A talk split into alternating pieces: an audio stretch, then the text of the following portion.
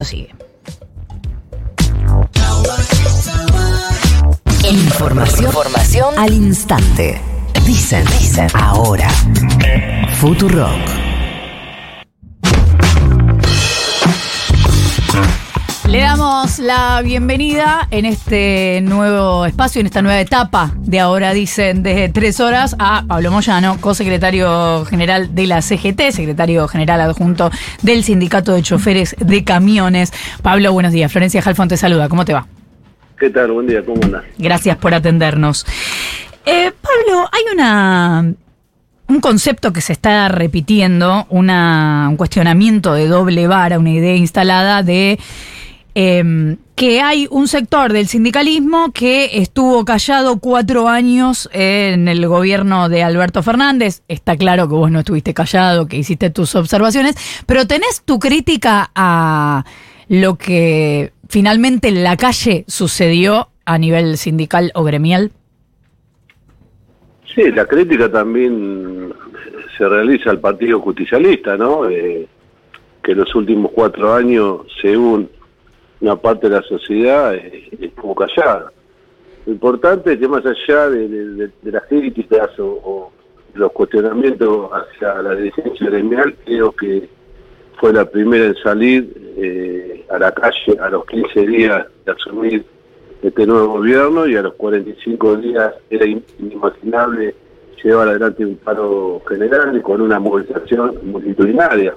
Y los que critican no fueron cuatro años, hubo dos años de pandemia, donde solamente la actividad de transporte fue la, que funcionó. Y bueno, en los dos años hubo algunas movilizaciones, hubo cuestionamientos, eh, no se paralizaron las paritarias, cada organización gremial pudo discutir salarios, eh, pudo sacar bonos para compensar la inflación.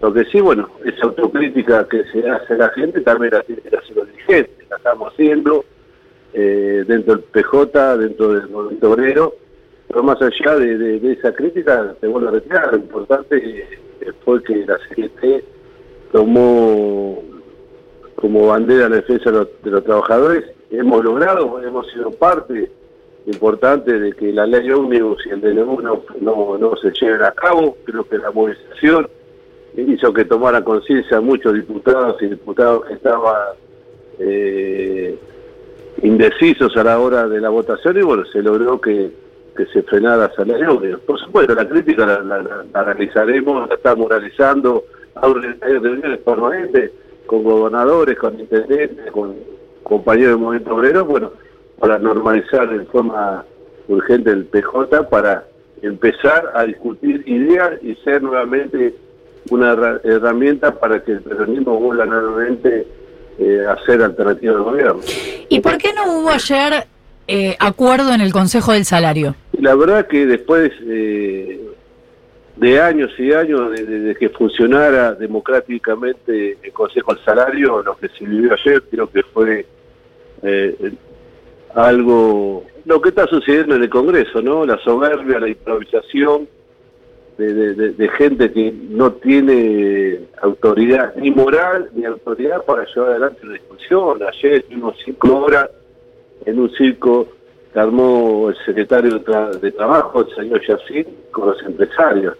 Eh, la discusión se tiene que dar entre eh, la CGT y los empresarios, que son los que tienen que responder una propuesta que había llevado la CGT y la CGT. Bueno, no hubo esa discusión, la manejó este tipo, que no sé de, qué actividad viene, ya sí, eh, no se llegó a un acuerdo después de más de 30 años donde se, funciona este, e, e, este lugar, este ámbito para discutir y lamentablemente no se llegó a ninguna a, ningún acuerdo.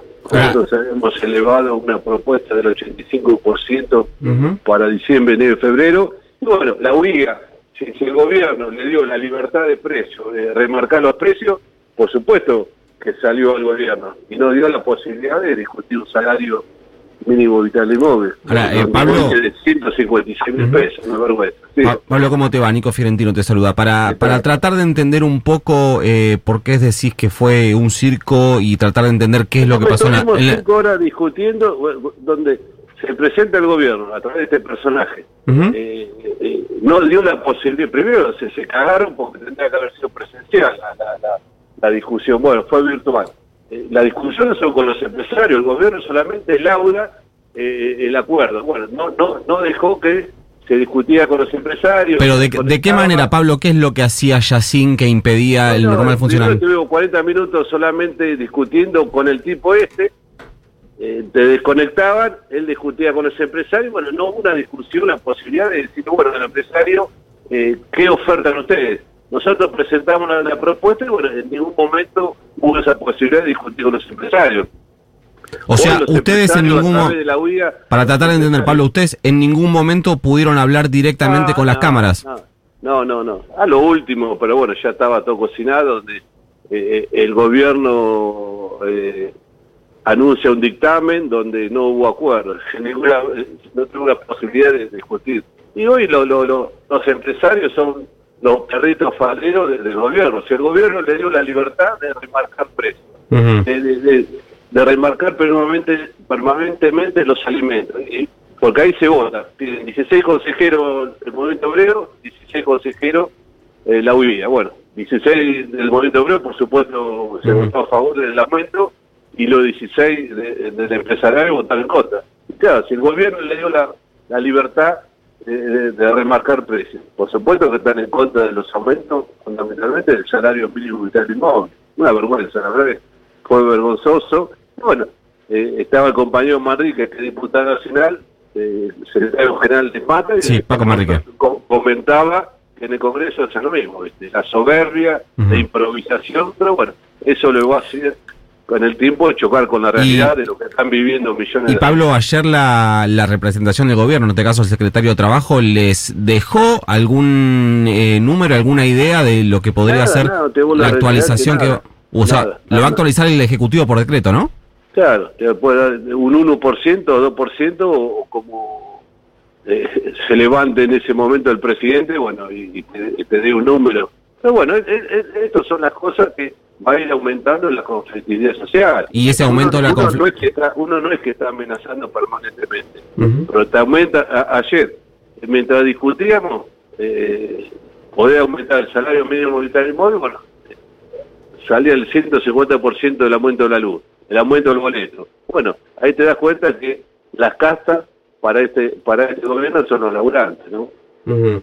¿Y esto va a desembocar o podría desembocar, crees vos, en un nuevo eh, paro las eh, generales? ¿Es algo que se está hablando? Está discutido, por supuesto, por supuesto, no te digo fecha, no te digo cuándo, pero el Consejo Colectivo de está facultado para tomar la medida que, que sea necesario en su momento. Eh, yo creo que con, con- el tema del, aumento de los colegios, de las prepagas aquellos que puedan no pagarlas, eh, los aumentos permanentes, el transporte por castigo hacia el laburante, el aumentarse los alimentos, los medicamentos, el aumentarse el transporte. Bueno, creo que hay una animosidad de gobernar para un solo sector, un pequeño sector de la sociedad, que son los empresarios, que son los que están ganando permanentemente todos los días.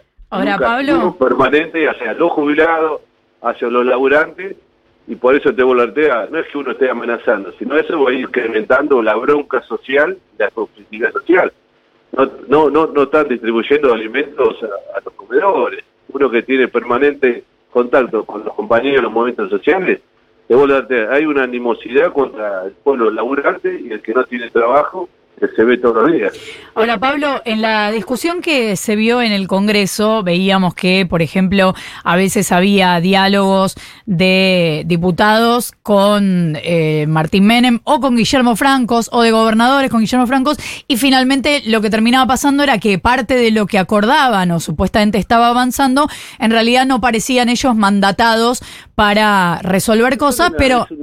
Es una, improvisación permanente. Pero espérate, déjame terminar la pregunta porque quiero ir a, a otro lado, que es, en ese caso sí eran respetados, por lo menos eh, Franco será respetado por los interlocutores, pero parecía no tener eh, mandato del presidente. Ahora vos directamente lo que describís es que al secretario de Trabajo no lo respetan desde la CGT. No nos respetamos porque eh, el circo que armó ayer, eh, te das cuenta, te vuelve a reiterar, la improvisación de estos tipos no, no vienen de la actividad política, sino vienen, son cachivaches que tuvieron la, suerte eh, de, de- de- estar sentado en una responsabilidad tan importante como para ser el que laura los aumentos de, salario. Creo que hay eh, gente del gobierno que no está capacitada para ocupar los lugares que hoy tienen la responsabilidad de ocupar. Hubo, hubo una convivencia total ayer del, del gobierno con los empresarios. Pero no es eh, que perjudicó la Secretaría, perjudica a miles de, de- trabajadores y trabajadoras que están cobrando un salario mínimo de 156 mil pesos. Creo que el momento del gobierno de decir, bueno, abramos el diálogo con los trabajadores, demos algún aumento o hagamos una propuesta razonable, bueno, se discute, puede ser un punto más o un punto menos, pero bueno, la, la, la, la, la propuesta fue ser. Pablo, hablando de negociaciones salariales y de un punto más, un punto menos, ¿cómo eh, imaginás que en este contexto de eh, meses con 20, por encima de 20 puntos de inflación mensual, ¿cómo, cómo van a ser las paritarias este año? Dibu- dibujada, ¿no? Creo que el, señor que está en el INDEX debe ser un buen pintor porque dibuja la inflación todos los meses. ya sabemos de quién hablamos, ¿no? Eh, y bueno, cada organización gremial está discutiendo o, eh, mensualmente o cada dos meses o cada tres meses. Cada, cada organización gremial sabe cómo está su, su actividad en este momento. Hay muchas que están siendo perjudicadas. La construcción, la, la automotriz, la UOM, también repercute el transporte, porque no, al no haber producción no hay menos transporte. Eh, después, bueno, cada organización gremial sabe sabe hasta cuánto puede llegar a pedir, pero hoy firmar un 20, seguramente la inflación del mes que viene te la va a ir superando y bueno, siempre va corriendo atrás de, de la inflación. eh, nuestra actividad del transporte tener la, la posibilidad de, de firmar un bono de, de 240 mil pesos que por lo menos eso por dos meses compensa los dos tres puntos que, que puede llegar a perder. Pero bueno, cada organización está discutiendo según cómo, cómo está su actividad. Eh, ¿Te entendí mal o decís que la inflación está dibujada? Pero yo te lo dije ayer en, en otra nota. Yo creo que al presidente le están armando el, el- el histórico diario de Irigoyen, ¿no? Eh, la realidad de la calle es otra. No, no, no que yo en particular vivo en una oficina o encerrado en un cubo. Yo salgo a la calle, hago compra, hablo con los compañeros. Y hoy va con 40, 50 lucas eh, comprar en medio chanco. Y creo que eso no, no se está midiendo, eh, los índices de inflación. Vos ves cuando lo- lo- lo- los noticieros hacen nota en las presentaciones del colectivo, la gente como, como, cómo reniega o cómo se queja de los aumentos de, de- los precios. Creo que, hay, una realidad que el gobierno no, lo está viendo. Yo ayer lo dije también. Eh, el pueblo argentino no- son los 20 o 30 que lo aplaudieron arriba de un avión cuando venía de Roma. La realidad está en la calle. Y creo que eso no lo está viendo ni el presidente y mucho menos los, funcionarios que tienen la responsabilidad en la Secretaría de Trabajo, en el Ministerio de Desarrollo Social o, o los que tienen que darle soluciones a la gente de, de laburante. Pablo Moyano, co-secretario general de la CGT, secretario general adjunto de Camioneros, muchas gracias por habernos atendido. No, gracias a buen día. Un abrazo. Son las 9 y 20 de la mañana, 23.7 la temperatura en la ciudad de Buenos